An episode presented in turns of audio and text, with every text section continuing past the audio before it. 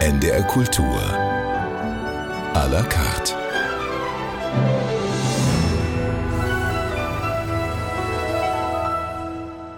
Heute mit Oke Bandixen am Mikrofon und mit zwei Gästen, mit Denise Mbay und mit Sebastian Friedrich. Herzlich willkommen. Hallo. Hallo, schön, dass wir da sein dürfen. Und wir wollen heute über Philosophie sprechen, denn gerade ist der neue Podcast von NDR Kultur gestartet, Tee mit Warum, der Philosophie-Podcast von NDR Kultur. Denise, wie viel Philosophie begegnet dir in deinem täglichen Leben? Also, wenn man davon ausgeht, dass Philosophie in uns ist und überall, dann ja ständig. Also zum Beispiel war ich kürzlich surfen auf einer Indoor-Welle in Osnabrück auf der Hasewelle. Das ist so eine stehende Welle. Philosophie kann einem meiner Meinung nach auch im Sport begegnen. Ich habe zum Beispiel gedacht, ähm, wenn ich jetzt bei mir bleibe, alles, was drumherum ist, die ganzen Zuschauenden, die mich anschauen, die Angst vielleicht vor der Welle, der Lärm, wenn ich das ausblende und bei mir bin, dann stehe ich hier ganz anders auf dem Brett und dann stehe ich vielleicht auch ganz anders im Leben. Also Philosophie kann eigentlich überall sein. Philosophie ist überall, auch bei dir, Sebastian. Äh, ja, also ich würde Philosophie jetzt tatsächlich auch nochmal breiter fassen und auch äh, nicht nur auf die Sinnfragen auch des persönlichen Lebens beziehen, sondern äh, auch genuin auf gesellschaftliche und politische Fragen. Also ich arbeite vor allem als Journalist und auch als politischer Autor und frage mich da eigentlich doch permanent, äh, warum. Also warum ist etwas so? Warum ist äh, jemand, äh, warum gibt es jenen Missstand? Warum äh, tickt ein Großteil der Gesellschaft so und auf der anderen Weise äh, sieht sie es vielleicht ganz anders. Also was ist so der tiefere Sinn auch von den Zuständen, in denen wir leben? Und die zu hinterfragen, ist für mich auch eine eigentlich philosophische Frage. Diesen philosophischen Fragen wollen wir jetzt nachgehen in dieser Stunde. Wir sprechen gleich darüber in dieser à la carte Sendung.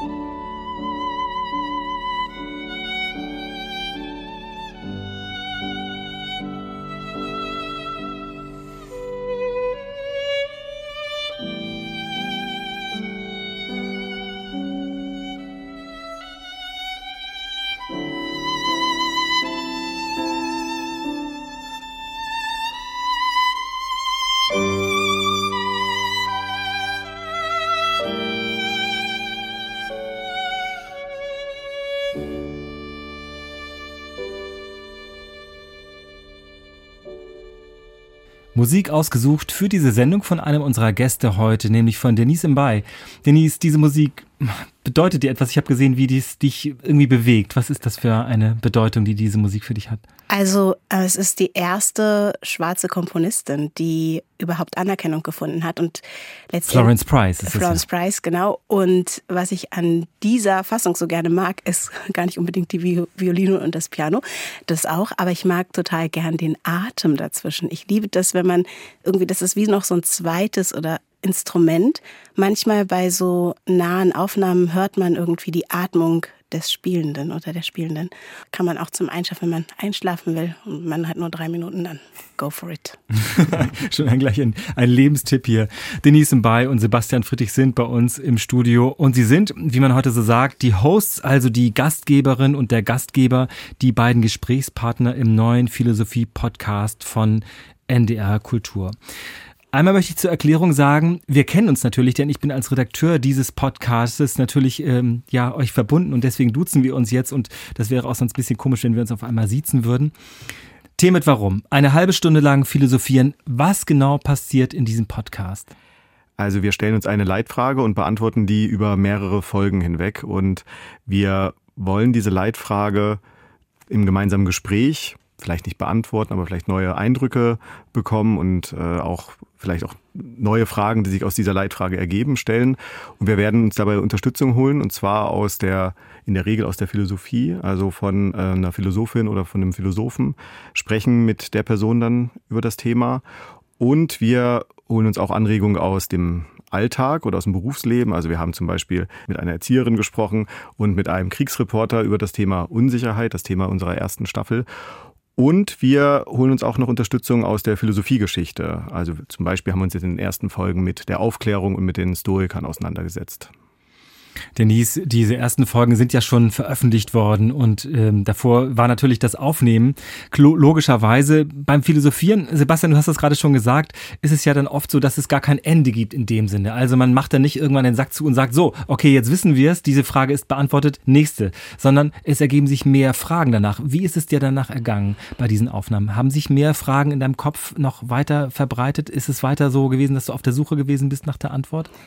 Ich habe tatsächlich nach den ersten Folgen das Gefühl gehabt, okay, ich weiß tatsächlich einfach überhaupt gar nichts. Ne? Ähm, und natürlich ergeben sich neue Fragen und immer, immer wieder Fragen. Das ist ja vielleicht auch das Spannende daran. Und für mich auch so ein bisschen Motivation, dass wir uns diese Fragen auch stellen dürfen, auch als Nicht-PhilosophInnen. Dass wir, wenn wir Kinder sind oder SeniorInnen oder irgendwie Leute, deshalb fragen wir ja auch Leute aus dem Alltag, Leute aus der normalen Arbeitswelt, ich äh, normal in Anführungsstrichen, zum Beispiel diese Erzieherin, dass wir uns alle philosophische Fragen stellen können, weil Antworten wird es auf die meisten Fragen wahrscheinlich nicht geben. Es ist immer eine Entwicklung und diese Entwicklung ist einfach spannend zu beobachten und sich auch irren zu dürfen äh, und dann nochmal neu anzusetzen. Das ist eigentlich das Spannende daran, finde ich. Es war ja so, dass ihr beide euch gar nicht gekannt habt, bevor wir zusammen äh, euch in ein Studio gesetzt haben und die erste Frage, fühlst du dich sicher, gestellt haben. Wie war das? Wie war diese Begegnung mit euch beiden? Ihr habt euch wirklich erst dann kennengelernt, erst das erste Mal gesehen quasi so. Es war ein Blind Date sozusagen, Neudeutsch. mit der Philosophie, genau. genau, ein Blind Date mit der Philosophie und auch mit Sebastian, für mich mit Sebastian Friedrich.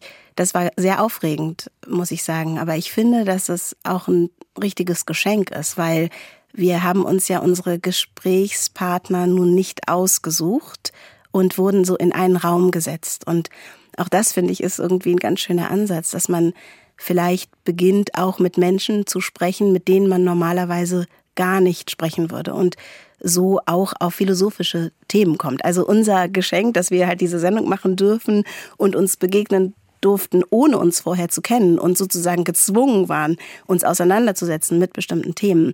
Das kann vielleicht auch diese Sendung in die Welt bringen, dass man sich auseinandersetzt, auch mit Menschen, die man sonst äh, vielleicht nicht ins Leben so lässt. Also auch im Alltag Menschen trifft, mit denen man dann wirklich in tiefe Gespräche tauchen kann.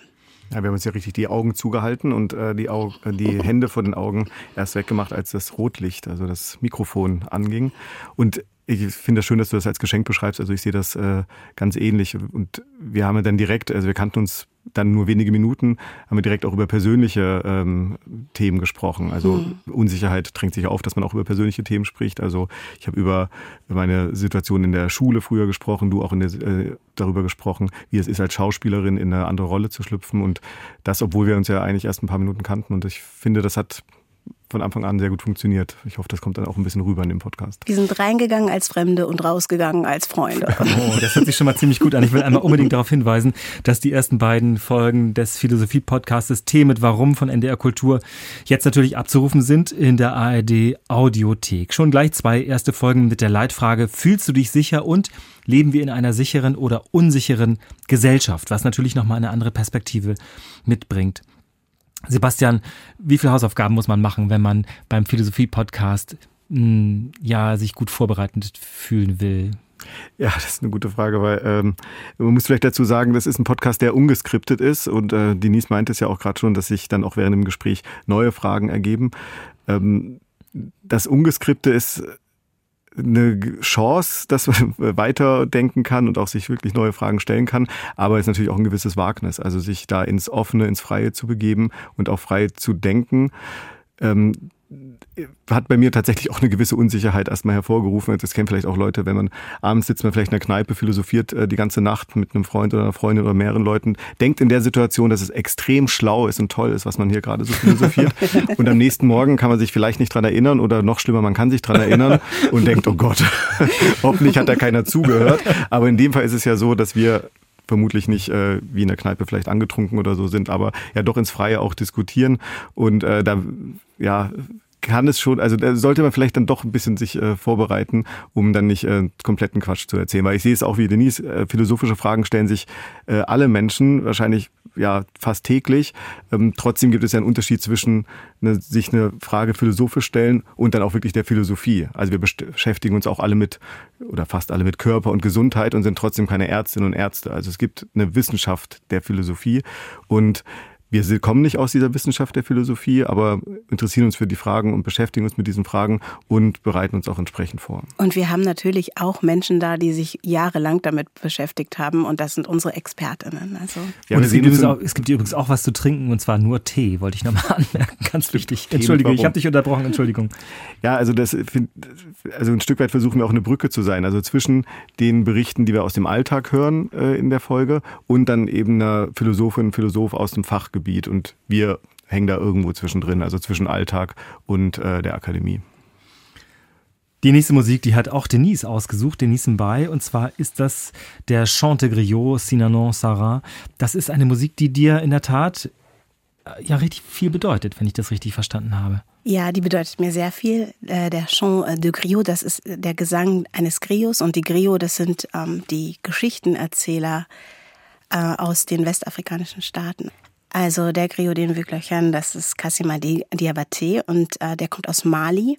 Und ich durfte bereits mit ihm auf vielen verschiedenen Bühnen in Frankreich und auch, also in Konzerthäusern in Frankreich und auch in Deutschland äh, lesen. Also ähm, er ist Teil des Ensembles von Jordi Saval, das die Route des Esclavages oder die Sklavenrouten aufführt in Frankreich und auch in Deutschland. Und Cassie, äh, Cassie ist 2018 gestorben und es ist sehr, sehr berührend, berührend, wie er singt. Also ich glaube, er wird auch die goldene Stimme Malis genannt und ähm, es geht halt bei dieser Konzertreihe um die Sklaverei und es ist historische alte Musik und es ist aber auch Musik aus dem 20. Jahrhundert, genau. Und Cassie berührt mich einfach sehr mit seiner Stimme und ich bin gespannt, wie es den Hörerinnen und Hörern gefällt.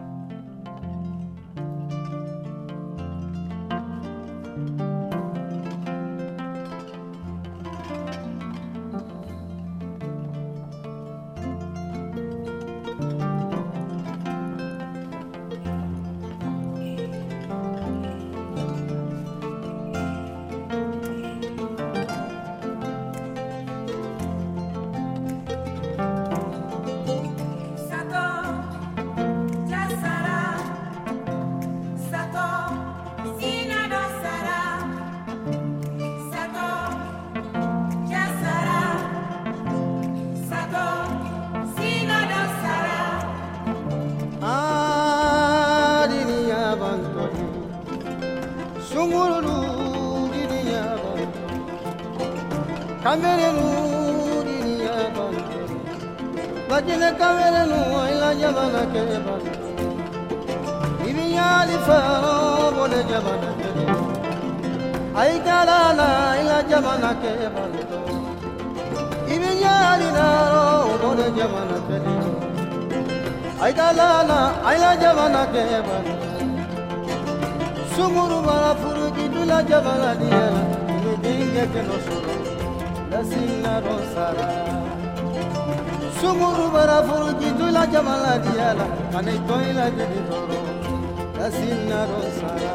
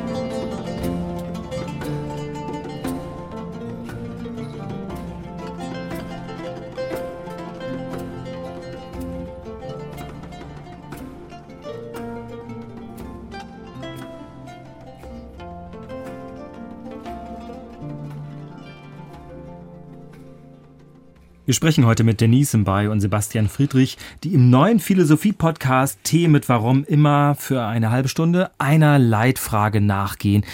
Und ähm, die ersten Leitfragen waren, äh, fühlst du dich sicher? Und die zweite war, leben wir in einer sicheren oder unsicheren Gesellschaft? Sebastian, ich bin ja jetzt ja bei den Aufnahmen dabei gewesen und ähm, die Philosophin, mit der wir gesprochen haben, Marie-Louisa Frick, sagte, unsere Gesellschaft gibt aber große Sicherheitsversprechen. Das klingt mir eigentlich noch immer nach. In der Tat ist das so, oder? Genau, also ich weiß nicht, wie es Denise sieht, aber ich würde nicht, nicht sagen, dass wir es eindeutig beantworten könnten. Ähm, Unsicherheit oder Sicherheit, also leben wir in einer unsicheren Gesellschaft oder ist es eine sichere Gesellschaft, in der wir leben? Aber das war auch der Punkt, den du gerade angesprochen hast, den ich am ähm, eigentlich am interessantesten fand, äh, rückblickend. Also dass der, dass das Unsicherheitsgefühl in Relation steht zu dem, was man sich vorstellt, was es sein könnte. Also wenn du jetzt gar keine äh, großen Vorstellungen davon hast oder gar keine Erwartungen hast, dass du dich sicher fühlst, dann ist der die Differenz zwischen dem Erlebten oder dem zumindest gefühlten und ähm, dem, was du dir vorgestellt hast, äh, größer oder geringer. Und das macht, glaube ich, dann dieses Unsicherheitsgefühl äh, stark aus. Deswegen, ja, ähm, das ist ja ein Punkt, der mir da hängen geblieben ist. Und der zweite war, den wir dann gegen Ende dieser Folge dann auch hatten, dass es doch auch wesentlich, also diese Erkenntnis im Sinn, dass es doch wesentlich auch davon abhängt, ähm, ob man sich sicher oder unsicher fühlt, wie man in die Zukunft blickt. Also ob wir eher eine optimistische Zukunftsvorstellung haben oder ob wir eher ähm, denken, ja, es wird, es geht alles eher so bergab. Und ich meine, momentan leben wir in einer Situation mit ähm, Krieg, aber vor allem auch der, äh, der Klimakrise, in der wir uns befinden, die viele Menschen und vor allem auch ähm, offensichtlich viele junge Menschen nicht besonders, äh, nicht besonders optimistisch stimmt. Mhm. Denise, die, diese Beschreibung ähm, der unsicheren oder sicheren Gesellschaft, die hat natürlich immer auch eine Beziehung zu euch, äh, die ihr darüber gesprochen habt. Würdest du sagen, dass das immer in euren Gesprächen auch eine Rolle spielt, diese persönliche Komponente? Also man erzählt ja immer von sich selbst dann irgendwie auch.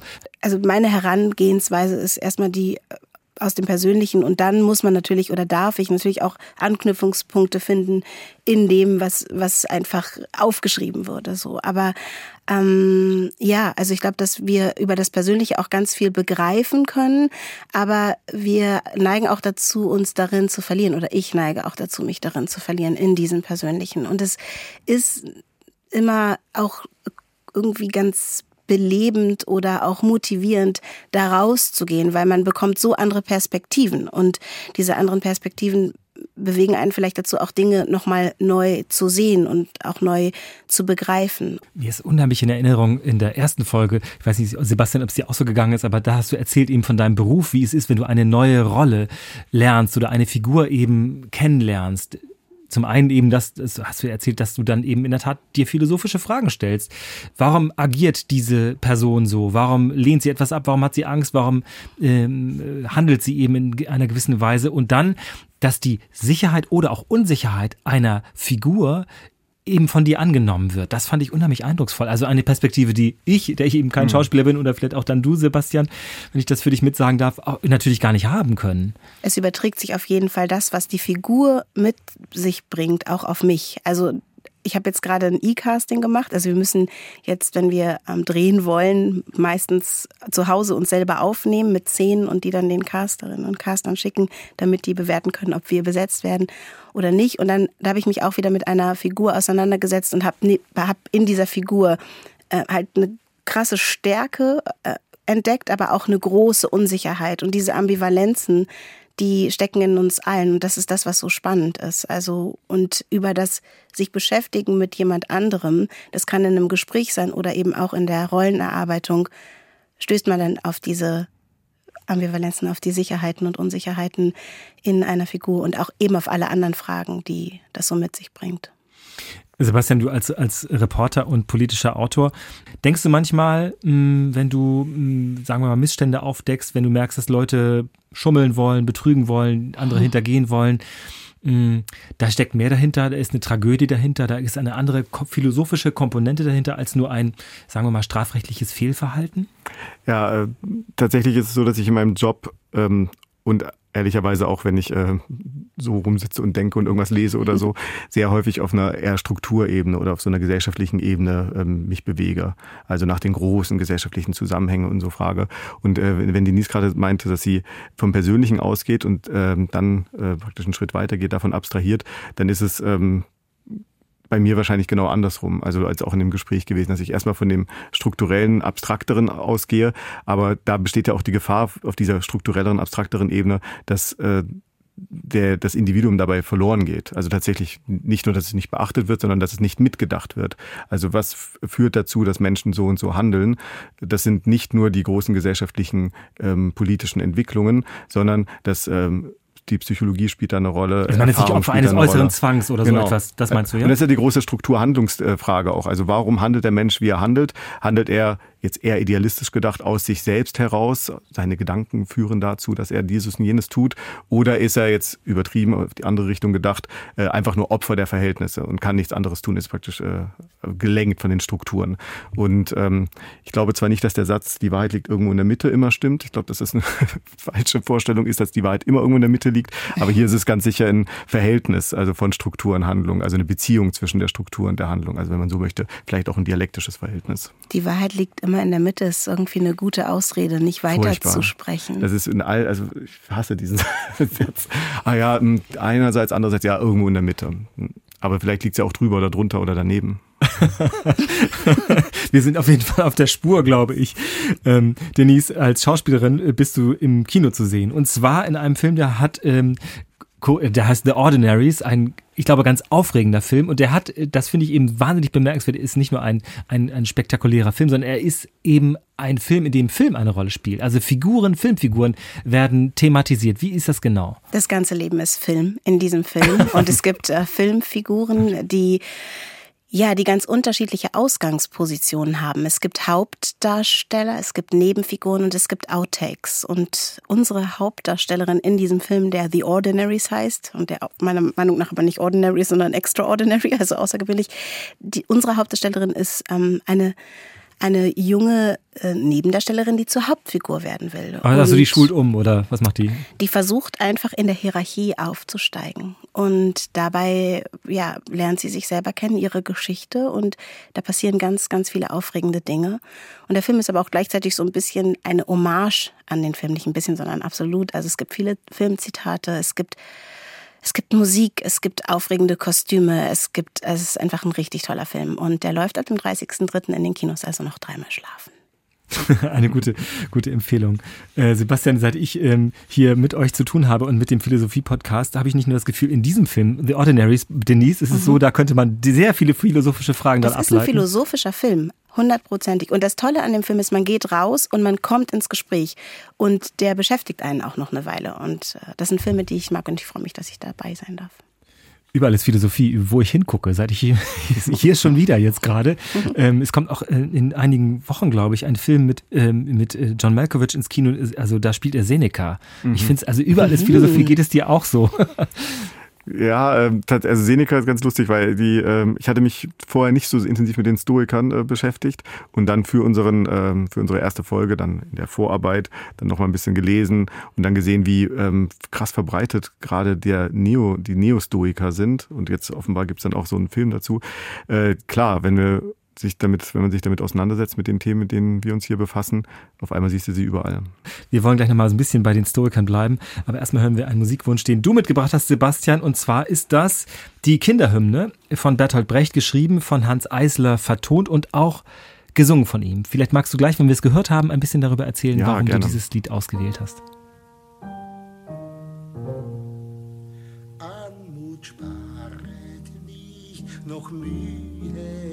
Leidenschaft, nicht noch Verstand, dass ein gutes Deutschland blühe wie ein anderes gutes Land, dass die Völker nicht erbleichen wie von einer Räuberin, sondern ihre Hände reichen wie andern Völkern hin, uns wie andern Völkern hin, und nicht über und nicht unter allen Völkern wollen wir sein. Von der See bis zu den Alpen, von der Oder bis zum Rhein. Und weil wir dies Land verbessern, lieben und beschirmen wir's. Und das Liebste mag's uns scheinen, so wie andern Völkern ihr's so wie anderen Völkern Hans Eisler singt die Kinderhymne, geschrieben von Bertolt Brecht und auch vertont von Hans Eisler. Sebastian, ein Lied, das du ausgesucht hast, da gibt es einen Grund dafür, davon abgesehen, dass es immer ein Text ist, den man sich anhören kann und eben auch mhm. verfolgen kann, was damit gemeint ist. Welche Bedeutung hat dieser Text für dich? Ja, es sind wahrscheinlich, äh, könnte ich jetzt stundenlang darüber sprechen. Also es sind verschiedene Ebenen. Also zum einen bin ich ein großer Fan von Brecht. Äh, also für mich war klar, als es, dass ich hier irgendwas aussuchen muss, dass Brecht irgendwie dabei sein wird. Und ähm, insbesondere bin ich auch ein Fan von der Kinderhymne. Also ich an sich bin ich kein großer Verfechter von Nationalstaaten, aber wenn man einen hat und dann dazu eine Hymne braucht, würde ich sagen, dass die Kinderhymne die perfekte Nationalhymne ist, weil sie schon eine äh, Verbundenheit und vielleicht auch so äh, fast so eine Liebe ausdrückt, aber eine relationale und auch eine kritische. Also was er darin, äh, gibt ja die Textzeile da drin, ähm, das Liebste magst uns scheinen, so wie anderen Völkern ihrs. Also es ist eben nicht das Übersteigerte, ich stehe über anderen Völkern, sondern ja, wir sind auf einer Ebene. Und das finde ich was ganz beeindruckendes, weil das, mir ist keine Nationalhymne bekannt, in der das in der Form so kritisch und relational gefasst wird. Also das ist so das eine, was ich darin ganz, ganz, ganz stark finde.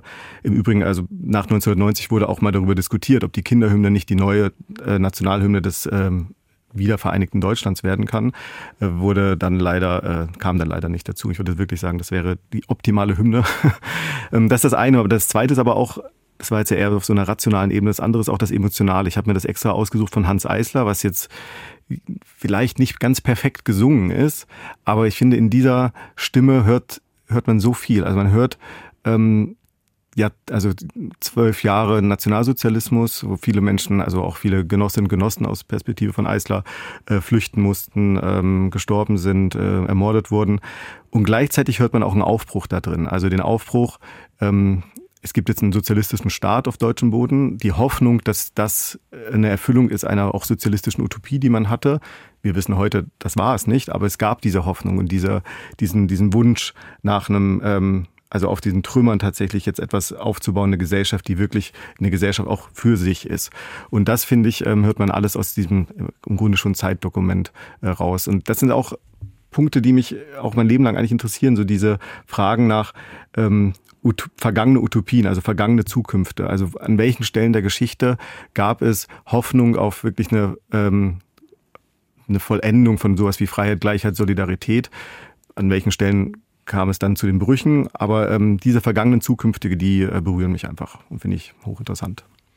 Ich, wenn ich das richtig nachgelesen habe, ist das ja offenbar auch als Antwort gesehen worden auf die DDR-Hymne mhm. von Johannes Erbecher, ähm, auch verstanden aus Ruinen, ähm, sozusagen eine doppelte Reaktion auf die westdeutsche Hymne, also die dritte mhm. Strophe des, des Deutschlandliedes und dann eben auf die DDR-Hymne. Insofern hat das eine, etwas Reaktives, wenn du so willst, etwas historisch Reaktives, aber es ja, bleibt auch für sich ein, ein sehr schöner Text. Und es ist auch so geschrieben, dass es äh, zu der Melodie von Auferstanden aus Ruinen passen würde.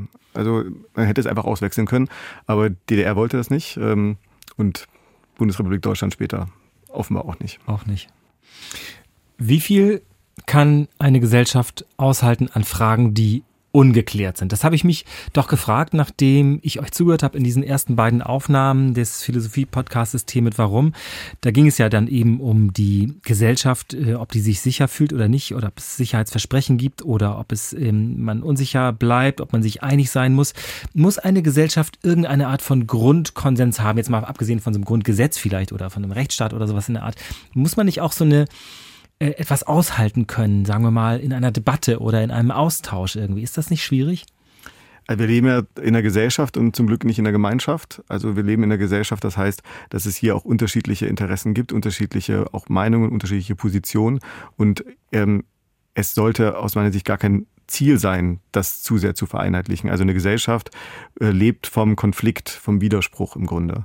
Ähm, weil erst dadurch, so ist meine grundlegende philosophische Auffassung, wenn man so will, erst dadurch kann sich etwa überhaupt etwas entwickeln. Also wenn es kein, keine Reibung gibt, dann kann daraus nichts entstehen. Und insofern würde ich sagen, dass ähm, vielleicht kann es gar nicht zu viel Konflikt geben. Ähm, ist nur die Frage, ähm, wie wird mit diesen Konflikten umgegangen? Also ähm, sind sie Teil einer gesellschaftlichen, auch demokratischen Auseinandersetzung oder werden sie einseitig in eine Richtung äh, nur äh, bewegt und nicht eben bearbeitet gemeinsam? Wie würdest du das beantworten? Wir haben in den ersten beiden Folgen ja über die Sicherheit gesprochen, über hm, die Frage, fühlst du dich sicher? Und in der zweiten hm, leben wir in einer sicheren Gesellschaft. In einer dritten Folge, das darf ich ja schon verraten, die haben wir ja schon aufgenommen, geht es um die Veränderlichkeit von Gesellschaft als solches, also die große Rahmen, der große Rahmen, der sich womöglich dann doch nochmal überprüft und verändern kann. Würdest du sagen, das stimmt, das, das, das geht, das gibt es? Also ich würde erstmal sagen, dass ich das, was Sebastian gerade gesagt hat, dass wir eben in einer vielfältigen Gesellschaft leben und dass wir uns da auch reiben dürfen und dass wir uns daran entwickeln können, dass das halt wichtig ist. Und ich glaube auch, dass das gerade jetzt wichtig ist, dass wir uns in Auseinandersetzungen trauen, auch miteinander uns in diese Konflikte zu begeben und die versuchen zu lösen. Also es gibt ja gerade ganz häufig diesen Moment von ich darf ja jetzt gar nichts mehr sagen oder so. Und das sind so Dinge, darum, darum geht's nicht. Es geht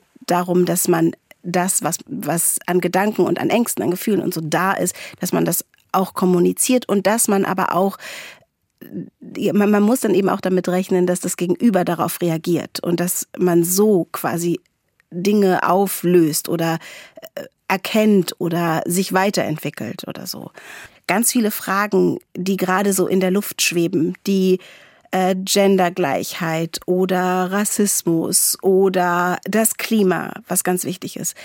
Da, da müssen wir ja uns mit beschäftigen, damit wir eben irgendwann gesellschaftlich auf eine andere Ebene kommen. Und zwar nicht nur netter miteinander reden, sondern auch ins Handeln kommen, das meinst du, oder? Genau, ich meine auch ins Handeln kommen und ich meine auch, das zu ertragen, dass wenn man etwas sagt, was zum Beispiel jemanden verletzt, dass man äh, zurückgespiegelt bekommt, das, was du gerade gesagt hast, das verletzt äh, andere Menschen und dass man das aushält und dann aber einen Schritt weitergeht und sagt, was sage ich denn dann besser oder wie äh, kommen wir dann dann jetzt einfacher oder flüssiger ins Gespräch oder wie kriegen wir es hin, das aufzulösen, diese, diesen einen Konflikt und meistens ja sind solche Konflikte ja wichtig, weil das sind existenzielle Dinge für uns. Also das Klima ist existenziell und es gibt die einen, die sich damit auf die eine Art auseinandersetzen und die anderen, die dann eben nicht. Und es gibt eben nicht äh, in der Mitte liegt die Wahrheit, sondern wir müssen uns damit auseinandersetzen und können uns nicht gemütlich aufs Sofa setzen und sagen, ich habe damit nichts zu tun, weil so ist es leider nicht.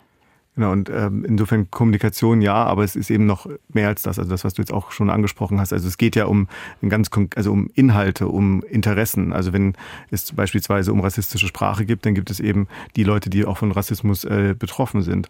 Oder wenn wir, wir hatten bei der Unsicherheit und Sicherheitsfolge auch darüber gesprochen, dass ähm, auch in der jetzigen Gesellschaft sich manche sehr sicher fühlen können, materiell, und andere sehr, sehr unsicher fühlen können und sie aber trotzdem in einem direkten Zusammenhang miteinander stehen. Wir hatten das Beispiel mit ähm, Amazon, also dem äh, Gründer Jeff Bezos, der könnte man glaube ich sagen, dem geht es materiell relativ gut, also relative Sicherheit in materieller Hinsicht. Ich denke schon, ja. Wahrscheinlich schon am Ende. Und äh, vielen Beschäftigten in, allerdings, die bei Amazon arbeiten, denen geht es einigen sicher materiell nicht so gut oder haben ein großes Unsicherheitsgefühl, ähm, auch wegen ihrer Arbeit, die sie dort, ähm, die sie dort verrichten. Und natürlich gibt es einen Zusammenhang. Also der Reichtum des einen und die Sicherheit des einen hat wahrscheinlich schon auch etwas zu tun mit der Unsicherheit des anderen. Ähm, und da geht es ja eben auch, also da lässt sich das nicht nur durch eine gute Kommunikation lösen, sondern da geht es einfach schlicht um Interessen am Ende. Und ich glaube aber, dass sich die Unsicherheit tatsächlich sehr gut verteilt, gesamtgesellschaftlich. Und dass auch Menschen, die gut situiert sind hm. und sich keine Sorgen machen, dass sie dennoch Unsicherheit empfinden und zum Beispiel auch Unsicherheit empfinden, wenn, wenn, und das sieht man ja auch in Staaten, in denen es dann auf einmal eine Revolution gibt oder so. Also wenn man jetzt zum Beispiel in den Iran guckt, dann äh, bin ich mir ganz sicher, dass auch die Mullahs da Unsicherheit gerade fühlen, weil es eben den Aufstand der äh, iranischen Bevölkerung und der, der Frauen dort gibt. So. Und die, der aus ihrer wirklich ähm, ja ganz klaren Unsicherheit im Leben, die sie, also die hatten ja oder haben ein unsicheres Leben, was wir von außen auch so beschreiben würden. Aber da entsteht natürlich auch eine Unsicherheit, weil man eben Machtverlust ähm, hm riskiert oder Ängste bekommt.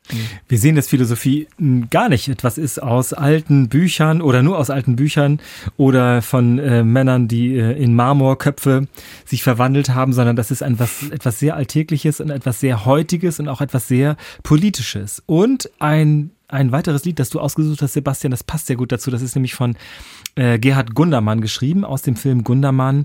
Und ähm, da hat Alexander Scheer ja die Titelrolle gespielt, der Schauspieler, der Kollege von dir, Denise. Ähm, wir hören mal das Lied, das du ausgesucht hast. Das heißt nämlich Brigitta. Und das handelt nicht von einer Frau, wie man denken könnte, sondern von seiner Grube. Er ist ja Baggerfahrer gewesen im Tagebau, Gerhard Gundermann. Und davon handelt dieses Lied.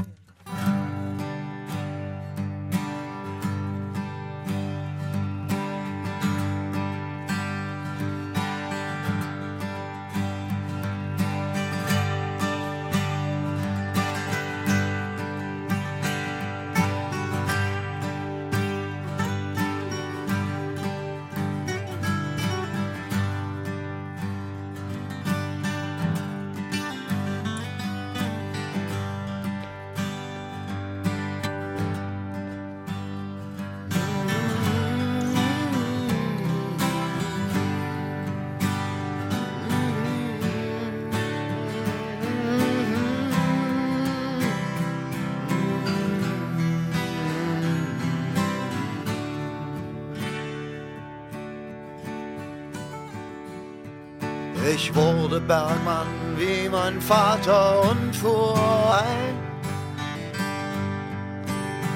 Aber mein Sohn wird hier kein Bergmann mehr sein. Die Gleise rosten und das Förderband ist leer. Die braune Kohle von mir will jetzt keiner mehr.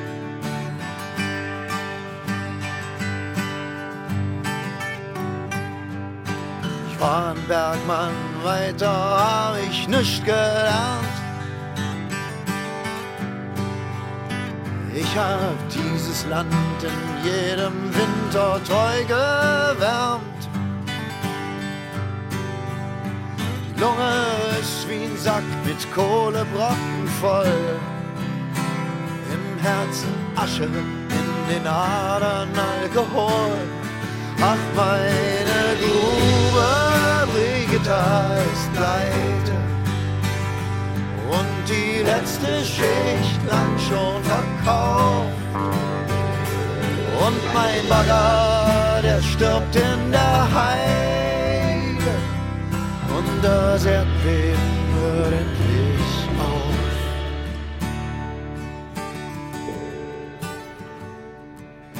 Ich war ein Bergmann, langsam geh ich durchs Revier. Frau will wegziehen, aber ich bin angebunden hier. Hör dazu, wie auf dem Fensterbrett der Staub. Und jeder Baum trägt meinen Steckbrief unterm Laub. Ach, meine Grube, Brigitta ist pleite. Und die letzte Schicht lang schon verkauft. Und mein Bagger, der stirbt in der Heide. Und das Erdbeben hört endlich auf. Und das Erdbeben hört endlich auf. Und das Erdbeben hört endlich auf.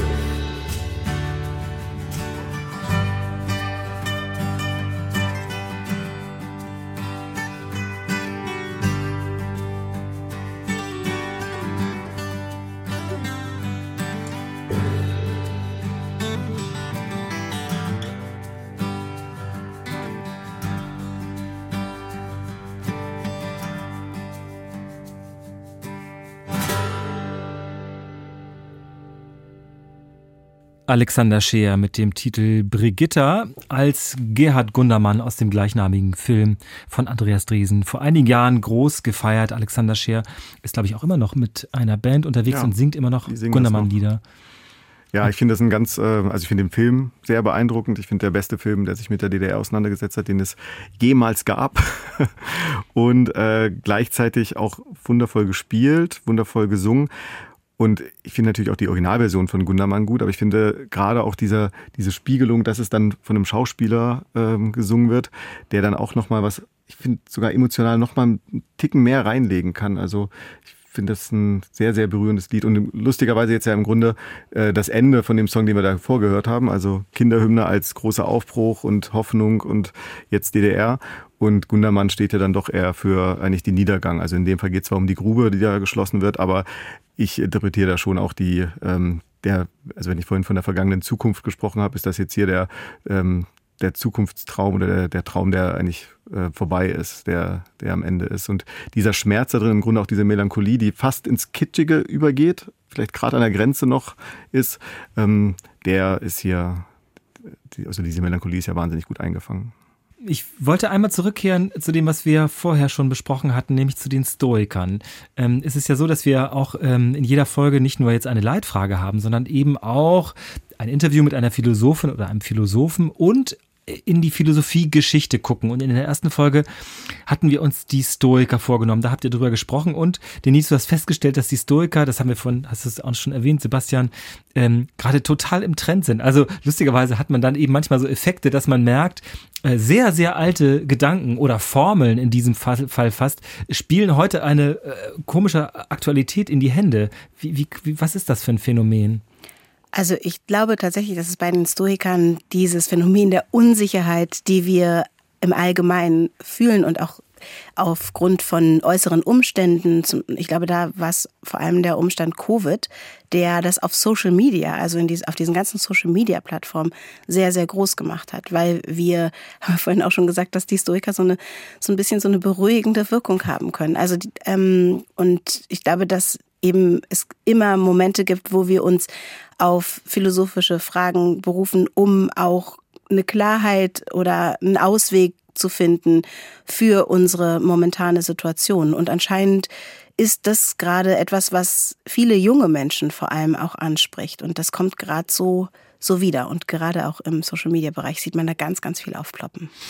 In der ersten Folge, Sebastian, hast du dann einmal für und einmal wieder die Historiker gesprochen, hast gesagt, was dir gefällt und was, was dir nicht gefällt daran. Könntest du das nochmal mhm. erzählen, was das genau ist? Ja, ich fand äh, auch in der ersten Folge ähm, wichtig, dass Denise das auch nochmal historisch eingeordnet hat. Also ein Gedanke kommt ja nicht einfach so aus dem Menschen selbst heraus, sondern ist das, das Denken ist ja auch ein Resultat von den Verhältnissen, in dem ähm, der oder die Philosophin dann da gerade lebt. Und das, mhm. finde ich, ist da eben genau das Entscheidende. Also damals wie heute eine Krisensituation das Positive daran, würde ich sagen, ist, dass es so eine angenehme Dezentrierung von dem Selbst ist. Also nimm dich selbst nicht so wichtig, könnte man das jetzt vielleicht ein bisschen äh, flapsig ausdrücken.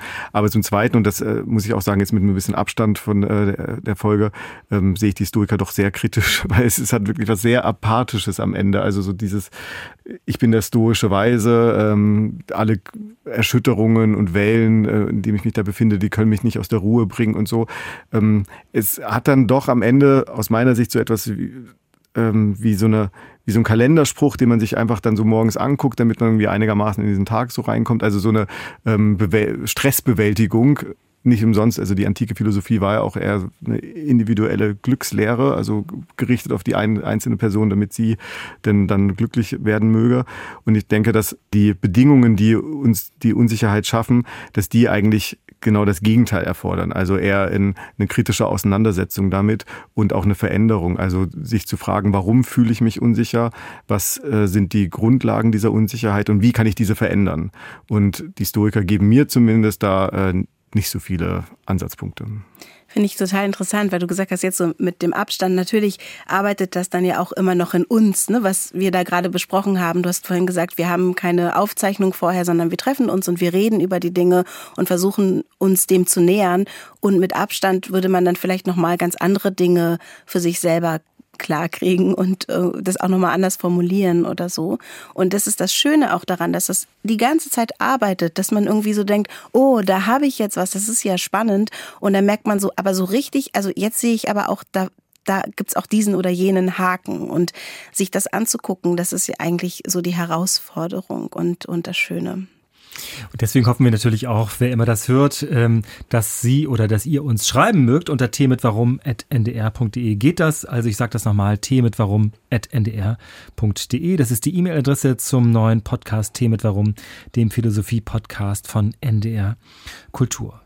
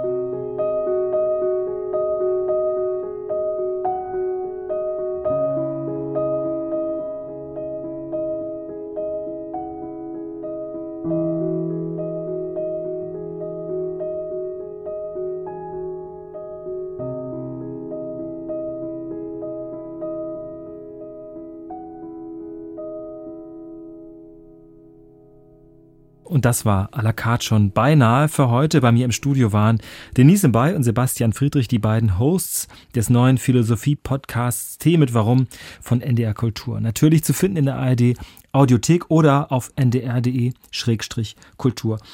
Denise, Sebastian, als nächstes nehmen wir uns in den weiteren Folgen, die wir planen und die wir aufnehmen werden, die Sprache vor. Welche Sprache sprechen wir? Gibt es eigentlich eine gerechte Sprache? Wie verändert sich eigentlich Sprache? Ein großes Thema wieder, aber ein lohnendes Thema. Je mehr ich darüber nachgedacht habe, auch in Vorbereitung, auch für diese Sendung heute, Deswegen denke ich, auch mit dieser Frage wird man nicht so schnell fertig oder mit diesen Fragen, oder? Ja, vielleicht können sich unsere Zuhörerinnen jetzt von dieser Sendung auch schon mal Gedanken darüber machen, was Sprache eigentlich für uns bedeutet. Wir fangen auch mal so langsam mhm. an, darüber nachzudenken. Ja, ich freue mich schon sehr darauf. Also es äh, wird wahrscheinlich auch eine intensivere Auseinandersetzung werden. Also ich hatte so eine Phase, in der ich äh, der Sprache sehr, sehr, sehr großen äh, große Bedeutung beigemessen habe bei der Frage, wie Sprache Wirklichkeit schafft und vielleicht auch ja. formiert. Mittlerweile sehe ich das ein bisschen kritischer und skeptischer. Und das ist, finde ich, auch ein Beispiel dafür, wie jetzt erstmal klingt Sprache abstrakt, aber das wird wahrscheinlich auch in unserem Podcast dann wieder relativ schnell sehr konkret werden. Also viele auch aktuelle Diskussionen, die es ja um äh, Cancel Culture und so weiter gibt, drehen sich auch immer mal wieder um Sprache und auch um Begriffe, die äh, man jetzt angeblich nicht mehr sagen darf oder vielleicht auch aus guten Gründen nicht mehr sagen sollte. Also ich freue mich schon richtig auf die Diskussion. Ich bin auch sehr gespannt. Und ob Sprache auch immer nur Worte sind, ist vielleicht auch eine hm. ganz gute Frage. Noch einmal der Hinweis zum neuen Philosophie-Podcast Tee mit Warum von NDR Kultur. Zu finden in der ARD Audiothek oder auf ndr.de-kultur. Denise, vielen Dank, dass du da warst. Sebastian, vielen Dank, dass Danke du da auch. warst. Mein Name ist Oke Bandixen. Dankeschön. Ciao. NDR Kultur